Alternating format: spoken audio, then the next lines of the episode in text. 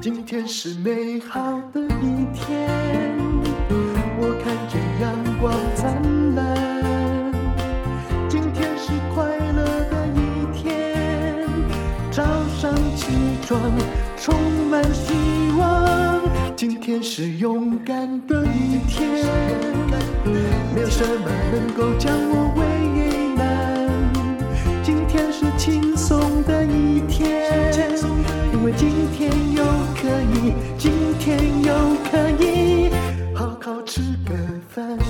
欢迎收听人生实用商学院。今天我们又要来讲金融。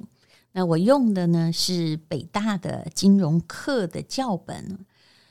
这个礼拜我们要来讲风险。其实现代金融就是为了要因应人类突如其来的风险而产生的一个机制。人类到底有什么样的风险呢？比如说死亡啊、疾病啊、失业啊，这些对我们的生活都会造成很大的影响。其实，呃，人有免于恐惧的自由，但不是说说而已嘛。金融制度的产生就是想要让我们规避那些风险，包括天灾地祸。古代的时候，我们对于风险的承受能力其实是相当脆弱的。比如说，如果老公死掉了，那变成孤儿寡母的话，那以前的女人又不能够出去工作赚钱，那怎么办？那不是大家一口饿死吗？其实，如果你有亲戚，就不会饿死。所以，为什么要大家一整个宗族在一起？那古代的书生如果要进京赶考的话呢，那就是呃，以前如果是一个书院哈，里面台湾以前有很多书院，穷学生也是有的。那进京赶考，从台湾一直呃一直要渡到这个厦门呐，或者是还要万一你要考状元啊，得到举人之后，还要到北京去。那清朝的时候是谁有这个钱？当然。所以很多的有钱的学生家里就是鹿港的布商，或者是卖米的，这就是有钱。那没钱那怎么办呢？他们以前呢有一个叫做公车哈，就是搭公车那个公车，也就是这一段的。如果你已经考上了，呃，就是名列前茅的话，考举人、考进士，万一要离乡背井，这个费用是由地方的乡绅一起帮你负担的。否则，那怎么办呢？就只有有钱人家的子弟在竞争，有钱人也未必是书读的最好的人呢。也就是说，以前的古代的风险分担是用血缘，还有用地域或者是宗族啊，宗族就是血缘呐，当成纽带的，它蛮脆弱的。那也是看个人的运气问题哦。可是现代的金融工具哦，就是为了要改变。风险承担的问题，讲到了风险承担，那么就要来讲一个例子，就是美国的农业保险。不是离现在很远，就是二零一二年的夏天，美国遭受了七十年来最严重的旱灾。那么旱灾最重要就是玉米受到摧残，中西部有些地方甚至呢，就连几把玉米都没有收成。那如果这是发生在古代的话，你可以知道，大家可能要冲进山海关啊，不，应该是呃，饥民冲出山海关哦，看看那边有没有地可以耕作，有没有水果可以摘，有没有野生玉米可以吃，人会陷入绝境。你常常听到古代的典籍里面有什么易子而食，超级可怕的。那么。呃，你就是民不聊生嘛，没东西吃，不然就是要作乱哦。可是呢，有了农业保险之后哦，那就比较社会比较健康，也就是全国的农户，这是在美国发生的，只要缴纳一定的保费哦，那这个农保就是，如果万一发生问题，没有收成，没饭吃了，那这些资金就会来补偿他们的损失。那二零一二年种玉米的农民就发现了，他们的收入并没有因为灾难而下降，反而上升了。为什么呢？因为当年受灾，玉米就变少了，那市场上呢，玉米的收购价就会往上涨。当时涨了多少呢？涨了六十趴，也就是一百块变成一百六十块。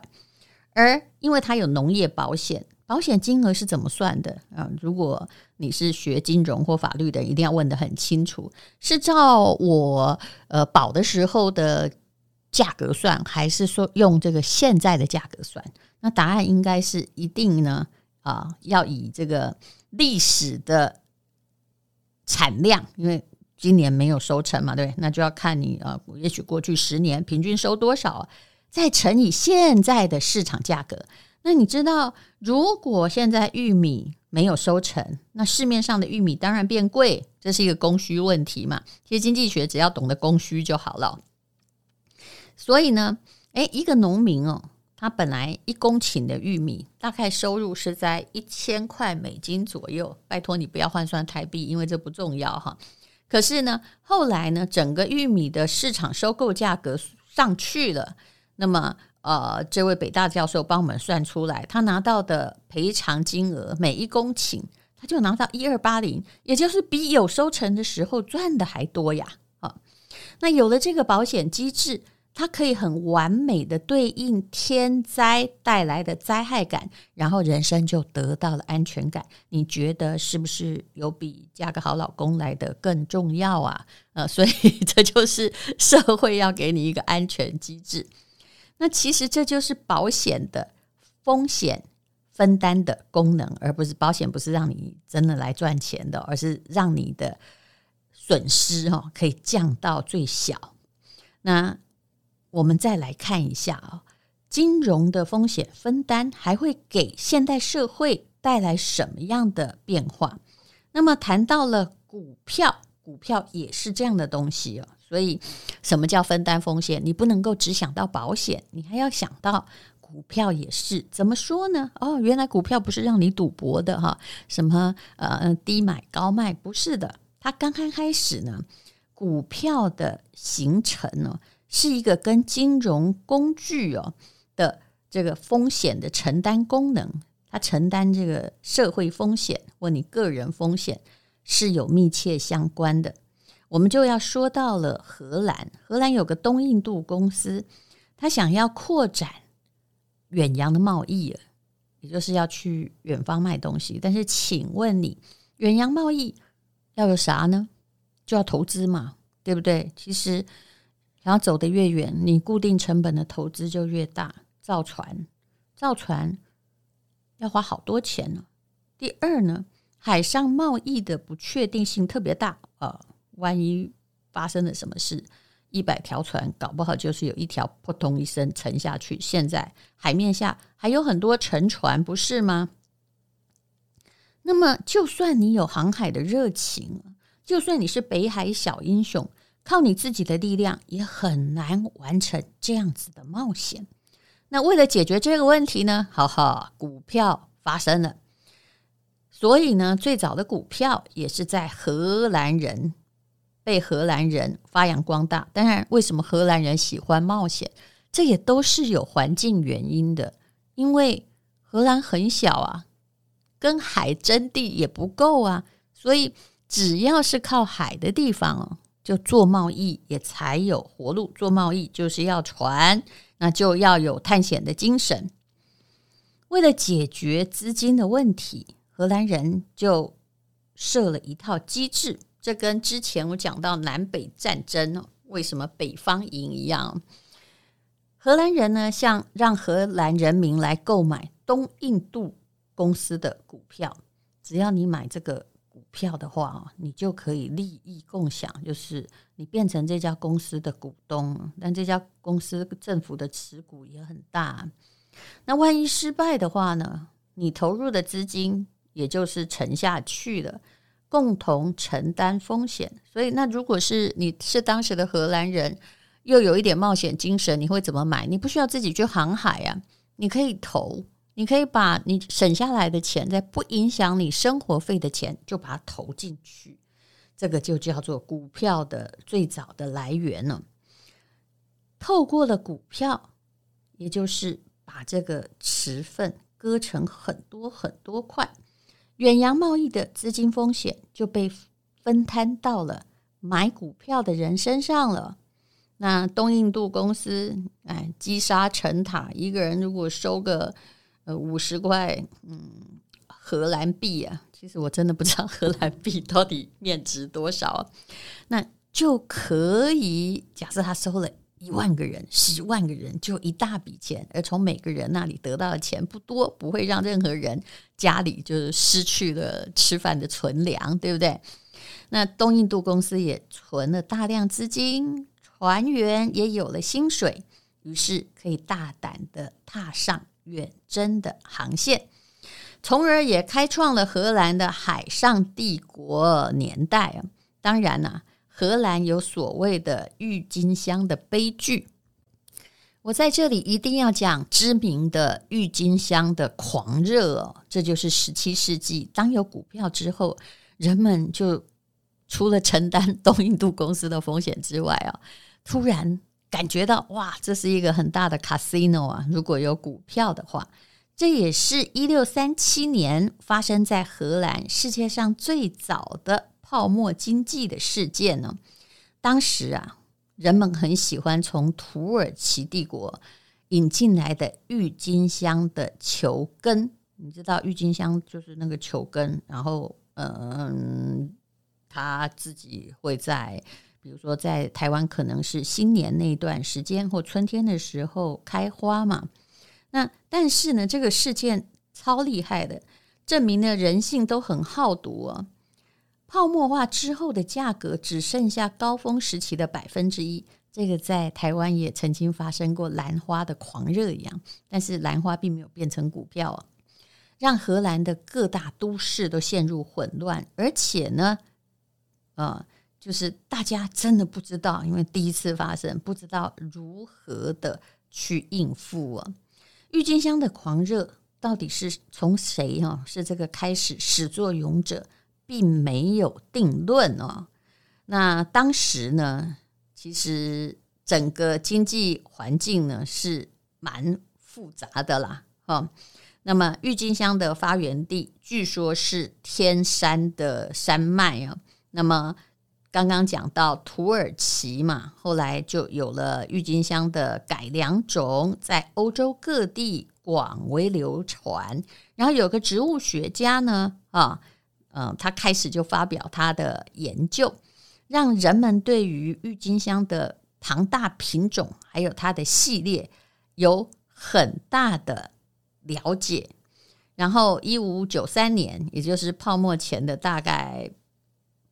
四十几年传入荷兰呢、哦，那这时候呢，啊，就是在荷兰呢、哦、发生的一件事情，也就是郁金香啊，原来它会有突变，就是各个郁金香后来产生的突变中呢，会出现杂色病，也就是这杂色呢会让郁金香变成美丽的条纹。你现在也有看到吗？就有的条纹就白白红红的，不是只有单一的颜色。而且哦，哎，也有人说，各位你听听就好了。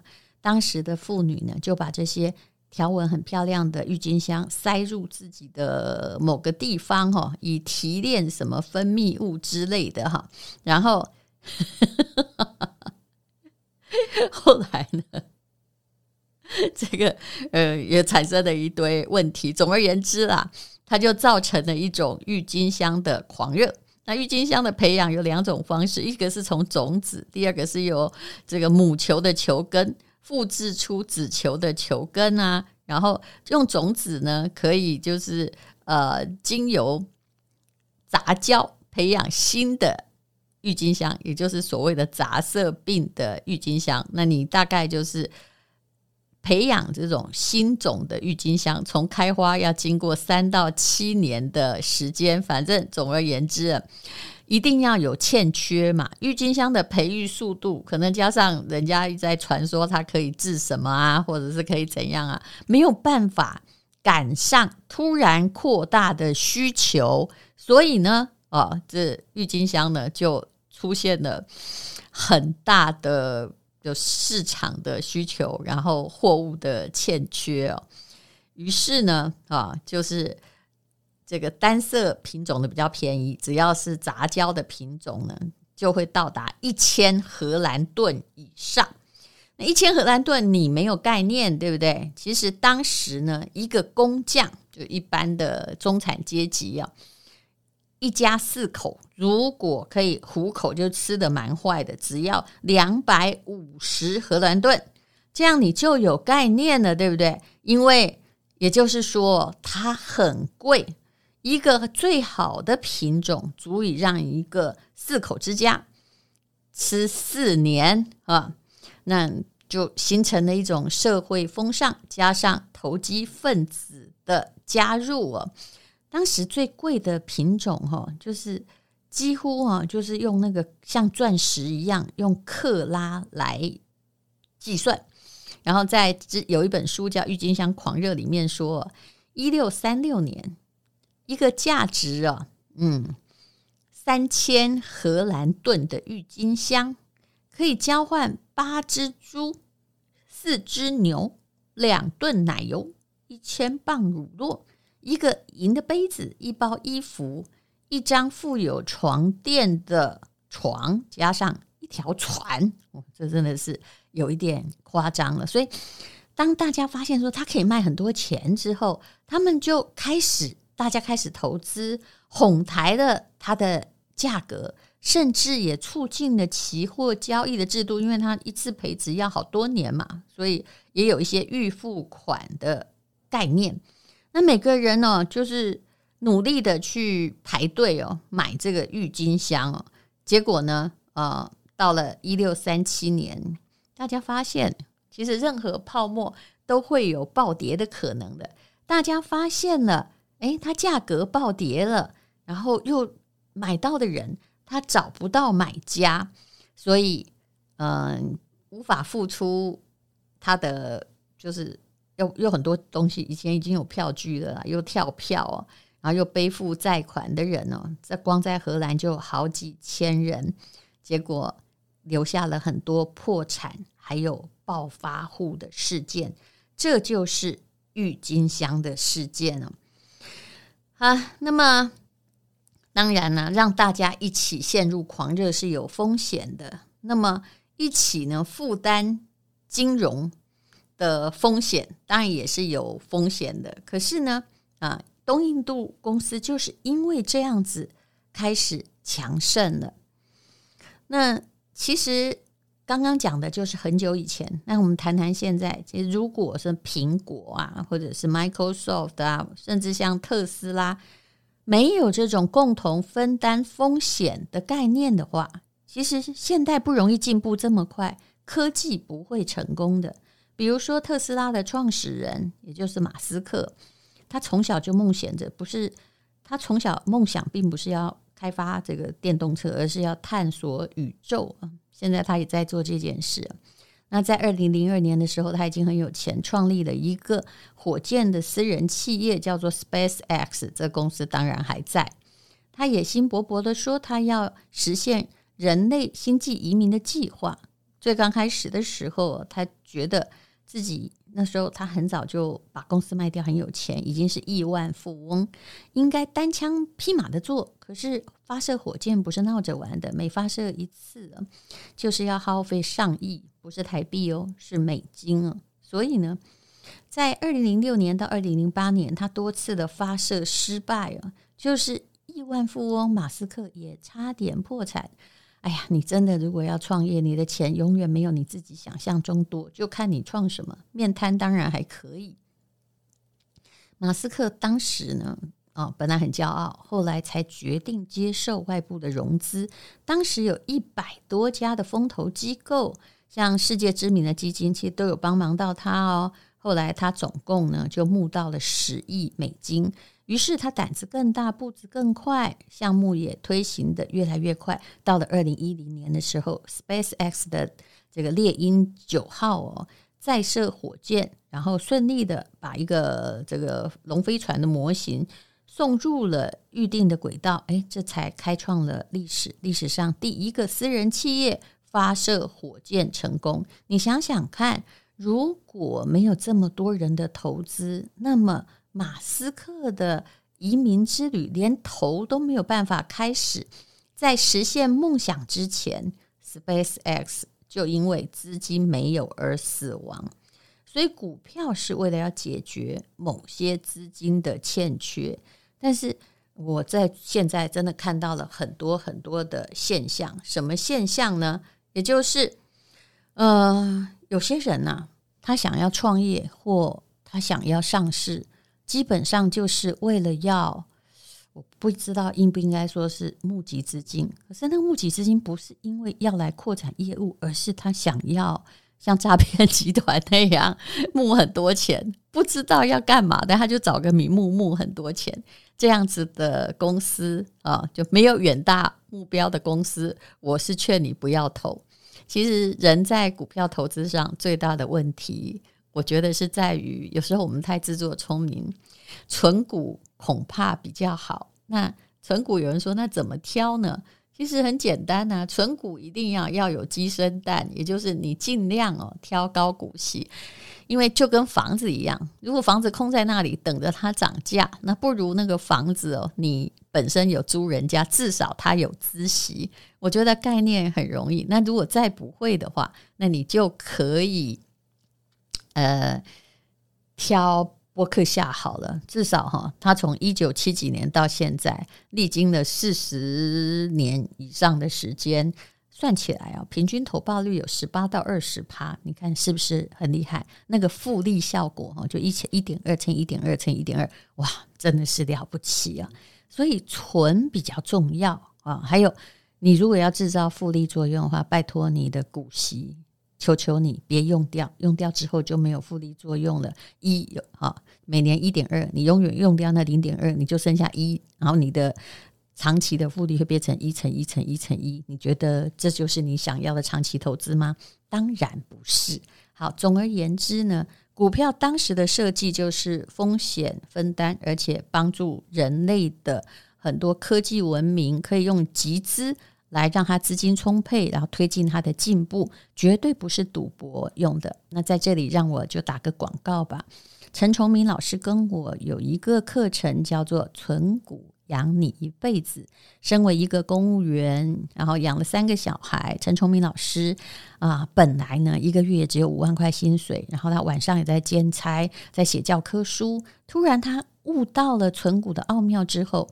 嗯，到了他大概不到五十岁的时候，每年的股息已经超过了台币五百万元。现在你看到他每天游泳游得黑黑的，一天游两百两千公尺，然后常常问我说：“戴戴荣姐，你觉得我们现在要来做些什么？”当然，我也是受他之意哦。发现我自己自作聪明，在房市或股市啊，在那里当探险家也没有用，好好的存股可以。否极泰来，那现在开始总比没开始好。如果你想要知道怎么样存股养你一辈子哦，陈老师他不是讲泛泛之论，他还教你手把手怎么样的存股。我也得到了非常多的精确的讯息，请你看看资讯栏的连接了。陈崇明跟吴淡如的存股养你一辈子，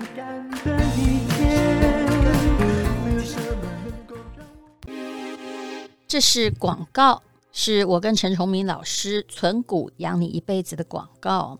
顺便我来说说现在的股市状况。根据财务金融学，人类总是很奇怪的，都是在股市看起来红彤彤的时候，大家都说很棒的时候才抢进，然后希望赚一波杀出。可是最近这段时期看起来状况很不对。华为的任正非说，企业家的寒气已经到了。已经在传播了，而美国的鲍尔又重申，美国还会再度升息来抑制通货膨胀，所以你会看到美股又应声跌了一千点。可是，这对于想要存股而不是急于套利的人而言，我想最好的时间点已经浮现了。所谓时间点，应该说最好的开始的时期，因为你并不是要在抢短线的。不怕年纪大，不怕薪水低，不怕没有早开始，最怕你永远没有开始。每一次的经济上的灾难，甚至是疫情，很多人都以为是财富重分配，不是的，它是穷的人越穷，富的人越富。所以你现在要开始万无一失的长期存股获利法，存对了，一辈子就对了。从有历史以来，唯一有效的叫做长期的。准备，然后再来获利，这样你才会有真正的养老金。请加入存股养你一辈子的课程。那目前还是早早鸟的计划，也就是学费最便宜的时候。我自己每一次听陈崇明老师讲，尤其是这次的手把手教学，我更感觉。离计划越来越具体了。那我也跟大家说过，我之所以有一个书房，看起来蛮漂亮的书房，所有的贷款利息都是存股在支付，这是一个长期的计划。请看资讯栏的连接，